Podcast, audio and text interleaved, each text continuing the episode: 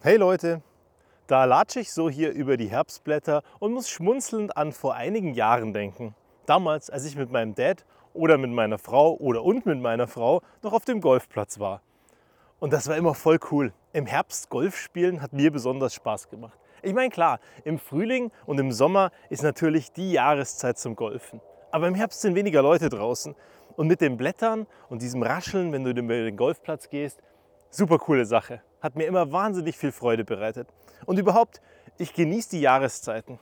Weil, klar, einige von uns regen sich auf darüber, dass du sagst, hey, also ganz ehrlich, ich habe gar keinen Bock auf dieses kalte, triste, trübe Wetter, wenn es morgens noch dunkel ist und abends viel zu früh dunkel wird und man viel zu wenig Machtgefühl.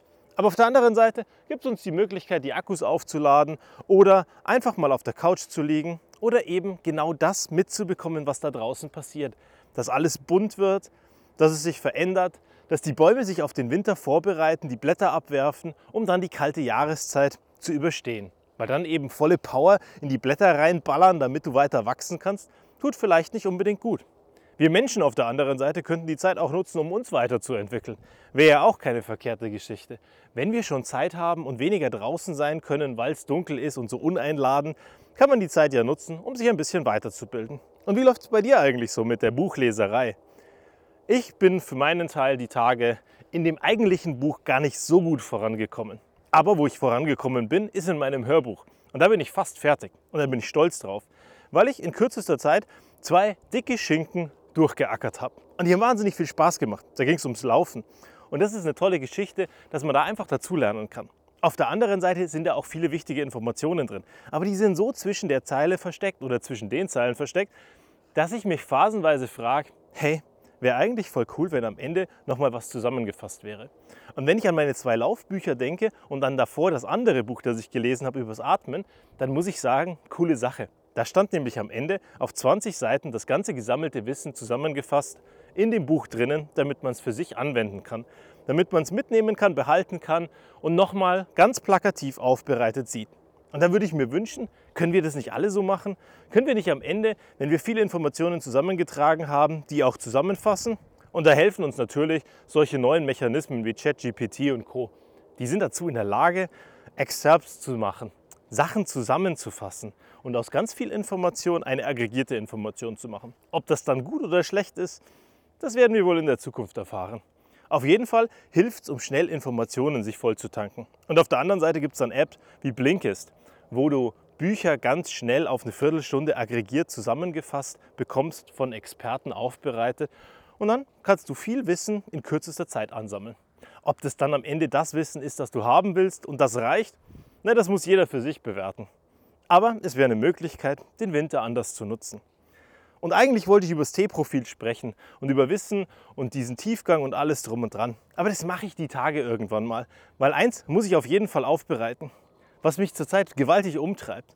Wir haben gefühlt mehr dumme Situationen und dumme Menschen. Und das ist nicht böse gemeint. Also dumm heißt nicht, oh mein Gott, seid ihr primitiv oder sonst irgendwas. Aber es gibt halt Menschen, die anders ticken als wir.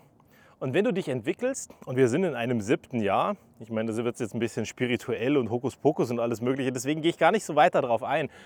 Vielleicht hörst du dich mal um, was so ein siebtes Jahr ist.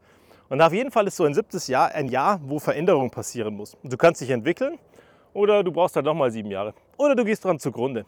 Auf jeden Fall ist es ein Jahr, wo wir gute Chancen haben, dass wir uns weiterentwickeln können. Und wenn wir das geschafft haben, dann wird es danach ein bisschen leichter zumindest. Und wenn ich dann an diese eigenartigen Menschen denke, um jetzt mal nicht dumm zu sagen, dann muss ich sagen, was wir machen können und was wir machen sollten, ist uns entscheidend dafür, ob wir Zeit mit diesen Menschen verbringen, die wir uns ja nicht unbedingt ausgesucht haben oder die uns nicht gut tun. Und ob wir uns Gedanken darüber machen, mit wem wir in der Arbeit unsere Zeit verbringen und mit welchen Projekten wir uns mehr und intensiver beschäftigen und bei welchen Terminen wir uns länger Zeit lassen oder uns wirklich mit den Menschen auch beschäftigen, fragen, wie es denen geht und eine intensive, innige berufliche oder private Beziehung aufbauen. Und dann gibt es andere Menschen, da sagst du, hey, das ist im Augenblick nicht so meins, ich brauche da mal ein bisschen Abstand. Ich brauche einfach mal ein bisschen Ruhe. Und da möchte ich dich heute zu einladen, dass du mal drüber nachdenkst, welche Situationen dir gut tun, welche Situationen dir nicht so gut tun. Weil wenn du reinguckst und sagst, hey, mit diesem Menschen habe ich mich getroffen und danach dieses Gefühl nimmst, also dieses Gefühl davor und dieses Gefühl danach, Und dann stellst du dir mal die Frage, ging es mir danach besser, ging es mir danach schlechter oder ging es mir danach gleich? Und dann wähl die nächsten Tage einfach mal, um deine Akkus ein bisschen voller zu bekommen und ein bisschen mehr positive Dinge zu machen, Situationen, wo es deinem Akku danach besser gegangen ist. Also such mehr Kontakt zu diesen Menschen. Im besten Fall geht es dem Gegenüber ganz genauso, dass du auch seinen Akku auflädst oder seine oder ihre oder was auch immer. Wenn es nicht so ist, naja, vielleicht findest du es auch gar nicht raus. Aber auf jeden Fall ist eins wichtig. Konzentriere dich mal ein bisschen mehr auf die Menschen, die dir wirklich gut tun, die Projekte, die dir wirklich gut tun und sieb alles andere aus.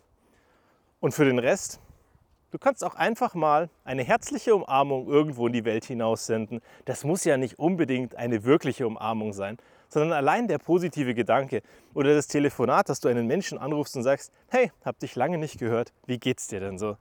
Das sind schöne Sachen, die wir im Herbst machen können, damit es allen und vor allem dir ein bisschen besser geht. Also pass auf dich auf und bis zum nächsten Mal.